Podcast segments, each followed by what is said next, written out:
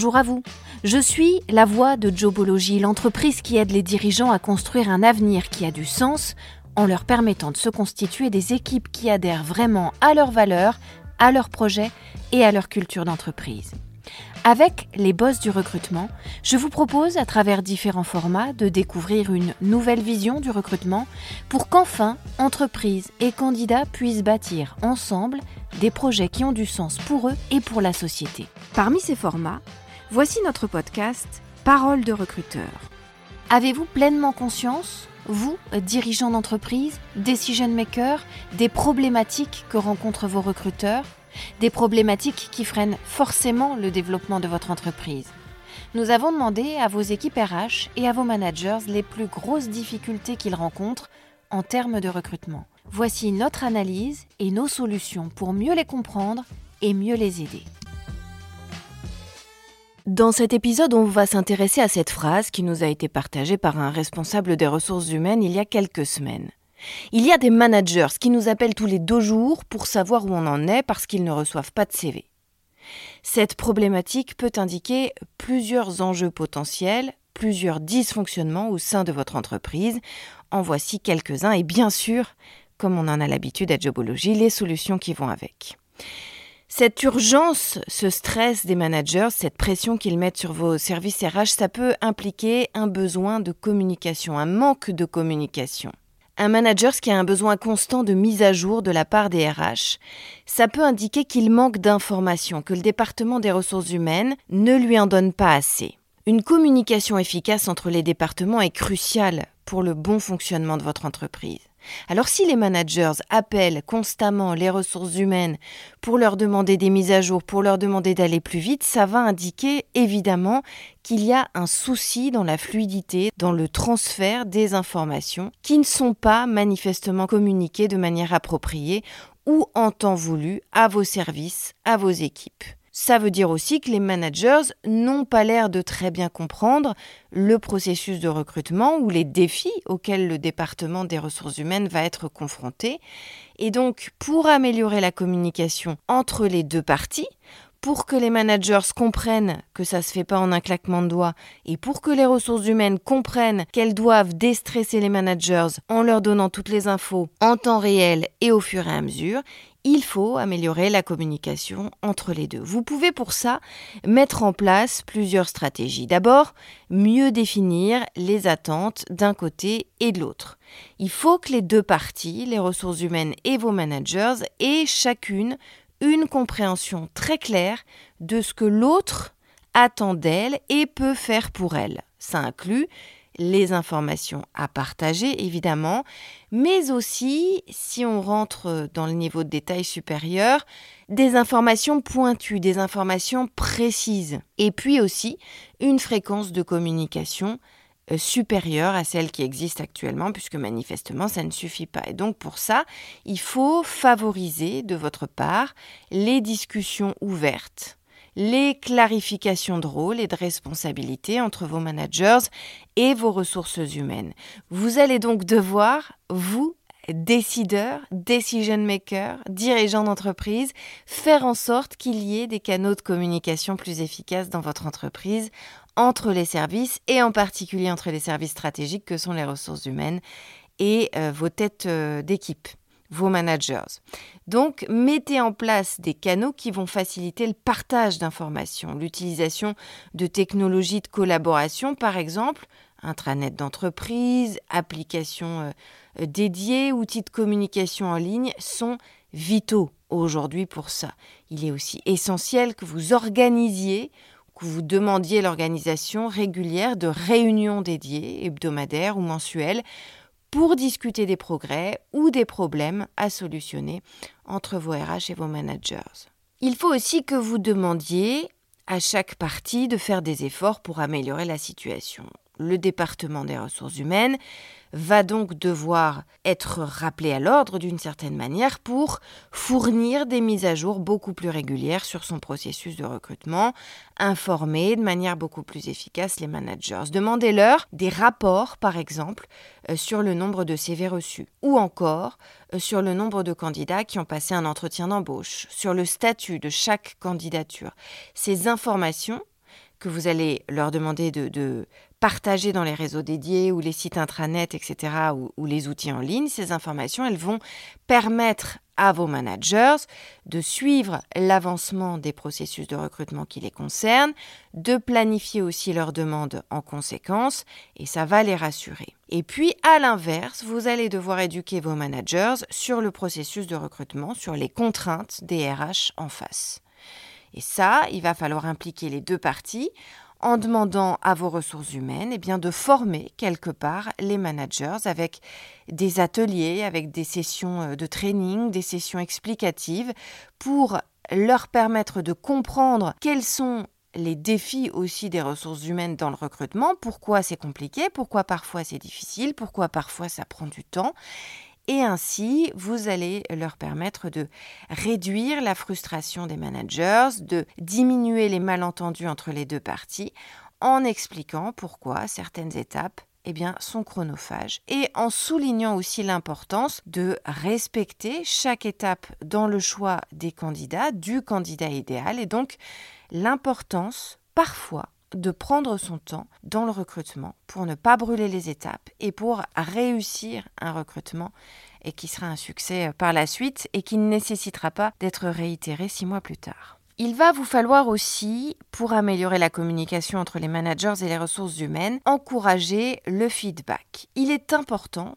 que les RH comme les managers se sentent à l'aise pour donner leur avis, pour partager leurs préoccupations pour partager leur retour d'expérience. Et donc, vous allez devoir mettre en place une culture d'entreprise où le feedback est valorisé, où le feedback est utilisé, sans complexe, pour améliorer les processus et pour aider à résoudre les problèmes de communication. Utilisez aussi un système de suivi des candidatures. L'intelligence artificielle est magique pour ça.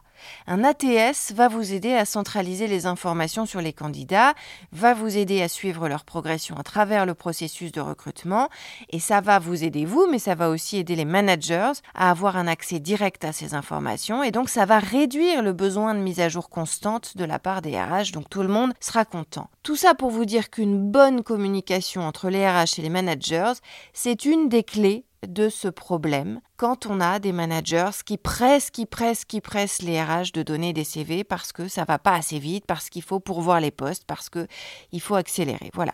Ça nécessite une compréhension mutuelle, un respect des attentes de chacun et une vraie volonté de travailler ensemble pour atteindre les objectifs communs dans votre entreprise. Ces managers qui mettent la pression au RH pour avoir des CV, ça peut aussi indiquer un autre problème, qui est un processus de recrutement trop lent ou inefficace. Si vos managers appellent constamment pour demander où ça en est, quand est-ce qu'on recrute, qu'est-ce qui va pas, où en sont les candidats, qui sont les candidats, donnez-moi des infos, etc., ça peut indiquer que le processus de recrutement n'applique pas les bonnes méthodes de recherche et de sélection euh, des candidats que c'est pas optimal, qu'il y a une amélioration du processus de recrutement qui peut être nécessaire. Voici quelques propositions pour ça, quelques étapes pour améliorer ce process et accélérer les choses. D'abord, évidemment, comme on vous le dit à chaque fois, analyser la situation actuelle, comprendre pourquoi le process de recrutement que vous appliquez en ce moment dans votre entreprise est trop lent, pourquoi il ne va pas assez vite et donc comment faire en sorte qu'il aille plus vite. Pour ça, pour le comprendre, il vous faut forcément une analyse de situation, une analyse du process, avec des étapes clés qui vont être identifiées et le temps que chacune de ces étapes clés prend qui va être renseigné en data, en KPI, pour pouvoir ensuite être analysé, diagnostiqué. J'en reviens à l'ATS. L'ATS va justement vous aider à gérer, à suivre les candidatures de manière plus efficace, donc de gagner du temps parce que ça va à la fois faciliter le tri, les classements de candidatures et aussi la communication dont on parlait au début de l'épisode entre les recruteurs, les managers et les candidats. Et donc, forcément, qui dit communication plus fluide, dit moins de retard dans le traitement des CV et dans le processus d'embauche. Définissez aussi peut-être mieux les exigences des postes à pourvoir. Bien définir les postes et ses exigences dès le départ, dès la publication de l'offre d'emploi, ça va vous permettre d'attirer beaucoup plus rapidement et beaucoup plus efficacement les bons candidats. Vous allez clarifier les compétences attendues, vous allez clarifier l'expérience requise et vous allez aussi clarifier la culture et les valeurs euh, attendues pour coller avec votre culture d'entreprise. Donc tout ça va permettre de gagner du temps.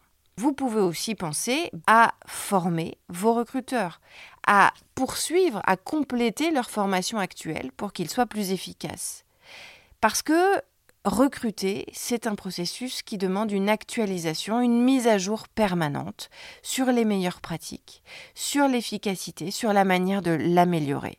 Ça peut inclure des formations sur des sujets comme euh, l'entrevue comportementale ou encore l'évaluation des compétences ou la législation sur l'embauche. Tout ça va permettre de gagner du temps en gagnant en efficacité. Et puis, gagner du temps, ça peut aussi vouloir dire simplifier un processus. Un processus trop lent, ça peut aussi vouloir dire qu'il est trop compliqué, qu'il y a trop d'étapes, trop d'étapes inutiles, trop d'étapes redondantes, et qui se marchent les unes sur les autres, et que ça peut être utile pour vous, dans votre entreprise, de simplifier ce processus de recrutement. Par exemple, si vous vous apercevez avec l'analyse des datas, avec l'analyse de situation, que euh, vous avez plusieurs personnes qui doivent à chaque fois approuver chaque candidature. Ça peut être intéressant de regarder s'il n'y en a pas qui font doublon, s'il n'y a pas certaines signatures qui sont superfétatoires.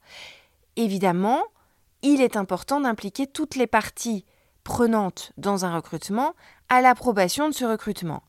On ne vous dit pas de squeezer des managers ou de squeezer des personnes qui vont absolument être euh, partie prenante ensuite dans euh, l'onboarding, dans la collaboration avec la nouvelle recrue.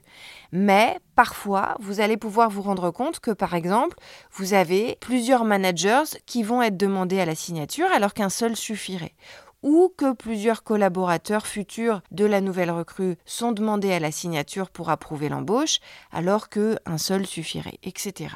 Il faut savoir aussi condenser, déléguer, densifier la manière de faire. Et donc ça, ça va accélérer aussi le processus de recrutement et puis surtout, ça va réduire le nombre d'étapes nécessaires, donc ça va permettre de gagner en efficacité. Vous pouvez aussi regarder s'il n'y a pas la possibilité d'avoir une meilleure communication avec les candidats, une communication plus claire et donc plus rapide pour aider à réduire le retard à l'embauche. Et puis n'hésitez pas à établir des partenariats avec des établissements d'enseignement, avec des job boards pour aller plus vite parce que tous ces partenaires vont vous aider à la fois à attirer davantage de candidats qualifiés et à accélérer la fluidité de la communication et le processus de recrutement avec les candidats. Donc en fin de compte, chacun de ces partenaires va vous aider à faire plus vite et plus efficace. Troisième cas de figure, qui n'empêche pas d'ailleurs les deux autres, c'est que si vos managers pressent vos RH d'avoir davantage de CV et de les avoir plus vite, ça peut indiquer un manque de candidats qualifiés. Ça peut signifier que vos managers ne reçoivent pas assez de CV pour des postes disponibles à haute qualification. Ça peut vouloir dire évidemment qu'il y a une pénurie de candidats, mais ça n'empêche pas qu'il y ait quelques solutions à mettre en place pour essayer d'attirer à vous de façon plus efficace les rares candidats disponibles sur le marché de l'emploi. Par exemple, regardez si vos critères de sélection ne sont pas trop stricts, si vous n'avez pas une mauvaise stratégie de publicité dans vos offres d'emploi. Un manque de candidats qualifiés pour des postes disponibles, c'est un défi évidemment pour tous les secteurs qui souffrent de pénurie chronique de main-d'œuvre, mais il y a quand même quelques stratégies à mettre en place pour attirer les candidats les plus qualifiés. D'abord, ce qu'on appelle une revue de description de poste. Assurez-vous que la description de vos postes est claire, qu'elle est précise et qu'elle est attrayante, qu'elle décrit bien, euh, avec tout ce qu'il faut mais point trop n'en faut, les responsabilités et les qualifications nécessaires pour le poste. Et vérifiez que cette description de poste, elle met aussi bien en évidence ce qui le rend attractif et ce qui rend votre entreprise attractive pour les candidats potentiels, c'est-à-dire votre marque employeur, votre culture d'entreprise. Parce que attirer des candidats rares, des talents rares, c'est donner du sens à leur candidature, c'est leur donner envie d'aller travailler pour vous parce que vous donnez le même sens et les mêmes valeurs au travail que les candidats que vous visez, que vous ciblez. Voyez aussi s'il n'y a pas possibilité d'améliorer la marque employeur. Une marque employeur forte, elle va attirer les candidats de qualité. Ça peut impliquer de travailler sur votre culture d'entreprise sur les avantages que vous donnez à vos salariés, sur les opportunités de formation et de développement de carrière dans votre entreprise, sur la promotion de euh, ces éléments, de toutes ces informations sur diverses plateformes de communication consultées par les candidats. Vous pouvez aussi Essayez de mettre en place une recherche de candidats beaucoup plus active et moins passive. Au lieu d'attendre que les candidats qualifiés viennent à vous, cherchez-les. Allez les chercher. C'est ce qu'on appelle l'inbound recruiting. Ça implique l'utilisation de réseaux professionnels, ça implique de participer au salon de l'emploi, ça implique d'aller voir des sites de recrutement spécialisés et de travailler avec eux, de prendre des abonnements chez eux. Ça implique de nourrir vos réseaux sociaux professionnels comme LinkedIn il faut aussi que vous songiez à élargir votre bassin de candidats, c'est-à-dire rechercher à l'extérieur de vos zones de confort, de votre zone géographique de confort, de votre zone sociale de confort, d'offrir des options de télétravail par exemple, ou de considérer des candidats qui vont avoir du potentiel pour grandir dans le rôle auquel vous les destinez, même si au départ, ils ne remplissent pas tous les critères. Et puis, on l'a vu, les partenariats sont nécessaires avec les job boards bien sûr, spécialisés en particulier, mais aussi à la source avec les établissements d'enseignement. En établissant des partenariats avec des universités ou avec des instituts de formation, vous allez avoir un accès direct à des talents frais et prometteurs dans votre domaine d'activité. Proposez aussi des programmes de formation, de développement. Pensez à la montée en compétences dans votre entreprise. Si vous ne trouvez pas des candidats qui ont les compétences dont vous avez besoin à l'extérieur, eh bien, créez vos propres programmes de formation et de montée en compétences pour aider vos salariés actuels à développer ces compétences. Et puis enfin, n'hésitez pas à faire tout ce qu'il faut pour améliorer vos processus de recrutement, qu'ils soient moins longs, on vient de le voir, moins compliqués, parce que ça, ça décourage les candidats qualifiés. Donc examinez, comme on vient de vous le dire, votre processus de recrutement pour voir si vous pouvez accélérer ou simplifier certains domaines d'expertise dans le process. Augmentez aussi pour attirer les candidats qualifiés, les avantages que vous leur offrez, la rémunération, les avantages en nature, Essayez de voir si votre budget, si la répartition de vos fonds ne vous permettent pas d'améliorer tout ça pour rendre les postes à pourvoir plus attractifs. Ça peut inclure des choses immatérielles comme la flexibilité du travail, on l'a vu plus haut, mais aussi des avantages, des avantages de santé, des avantages de bien-être, des avantages pratiques comme une voiture de fonction, comme un logement de fonction, ou des avantages d'ambition comme euh, des opportunités plus fréquentes de développement professionnel. Et puis bien sûr des avantages pécuniaires comme un bon niveau de salaire, des primes, des intéressements, etc.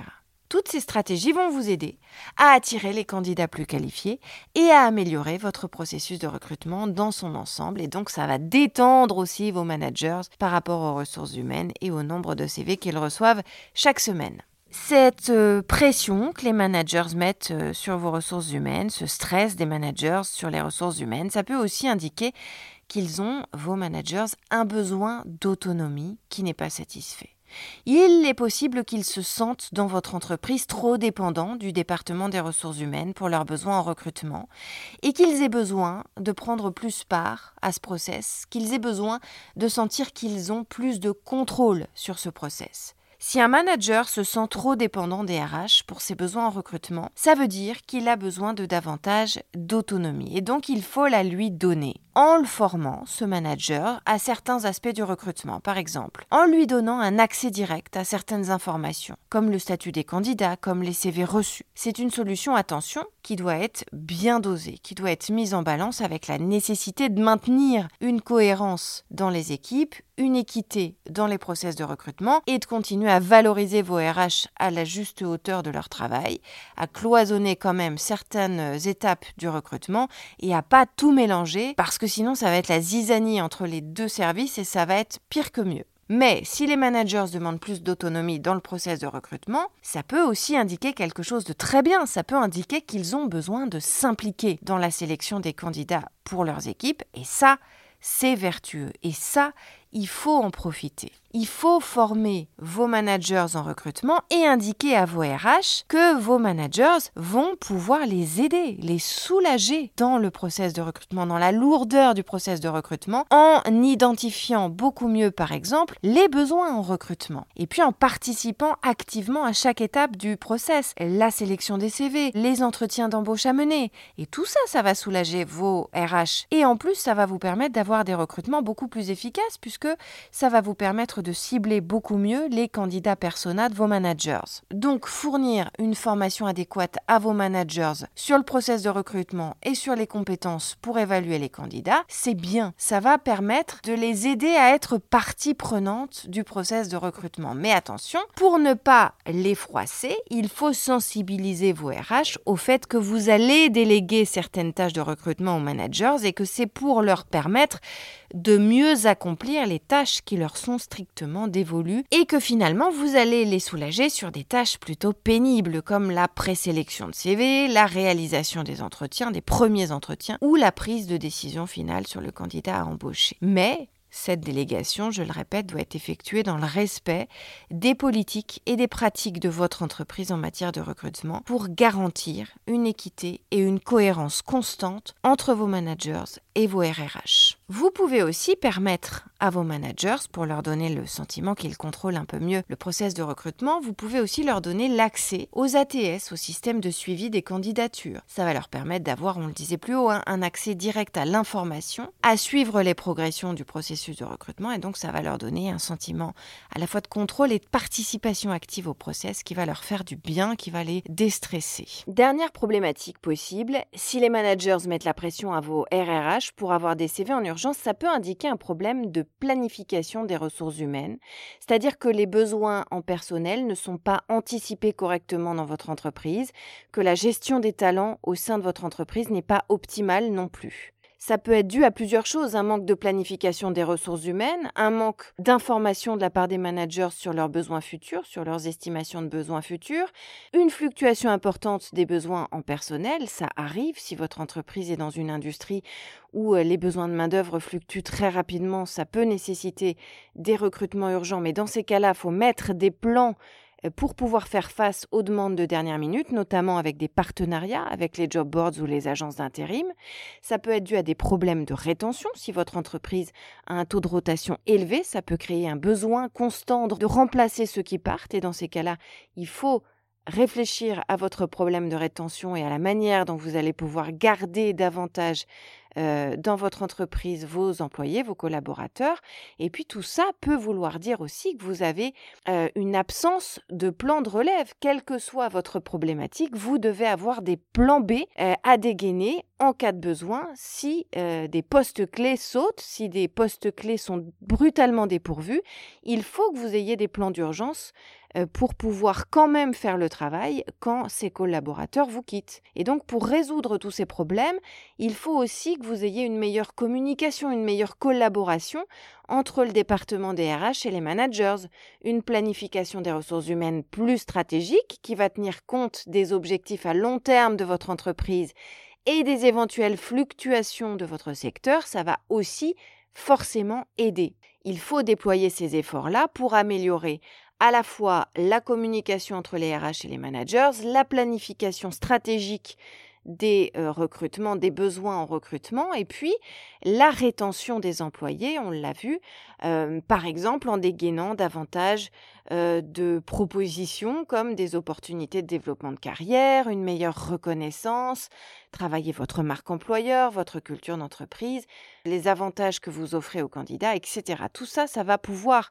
réduire quand même le besoin de recrutement d'urgence dans votre entreprise. Alors évidemment, dans un monde idéal, le recrutement devrait être une activité parfaitement prévisible, planifiée, stratégique, dans le cadre d'une planification des à long terme. Mais on sait bien que dans la réalité de chacun d'entre vous, décideurs, decision makers, dirigeants d'entreprise, il est nécessaire parfois de recruter en urgence pour diverses raisons. Mais c'est pas l'idéal. Ça peut mener quand même à des décisions précipitées et possiblement à des erreurs de recrutement. Et puis ça peut aussi signifier que l'organisation n'est pas suffisamment bien gérée du côté de vos ressources humaines. Donc l'idéal, c'est quand même, je vous le redis ici, d'avoir des plans de succession solides pour vos postes clés et de constamment évaluer et planifier vos besoins futurs en matière de recrutement et de ressources humaines. Donc, essayez d'organiser le maximum de choses à l'avance, de planifier le maximum de choses à l'avance pour faire en sorte que le recrutement en urgence soit l'exception plutôt que la norme et puis aussi pour euh, eh bien faire en sorte que dans votre entreprise, on attire en temps voulu les bons talents euh, pour pouvoir faire aussi avec les délais nécessaires et suffisants, les choix de recrutement éclairés qui seront les meilleurs pour votre entreprise. Pour conclure, si les managers exercent une pression excessive sur vos RRH, sur vos services des ressources humaines, c'est parce que vous avez peut-être potentiellement plusieurs stratégies à mettre en œuvre euh, pour limiter les problèmes de ce genre dans votre entreprise. Je vous redis quand même ici, je vous l'ai déjà dit, mais je vous le répète, hein, chaque situation est unique. Donc ce podcast est destiné bien sûr à vous donner des pistes, ce n'est pas une baguette magique, c'est pour vous permettre de mieux réfléchir aux besoins spécifiques peut-être de vos managers et de vos recruteurs dans votre entreprise avant de choisir et d'affiner une stratégie qui vous sera unique comme vous et qui vous sera propre. C'est comme ça que vous deviendrez un boss de l'emploi. Vous pouvez retrouver ce podcast sur toutes les bonnes plateformes, mais aussi sur notre site internet jobology.fr. Vous y trouverez également notre blog et toutes nos ressources pour les recruteurs et les dirigeants d'entreprise. N'hésitez pas à liker ce podcast, à vous abonner et à le partager, bien sûr.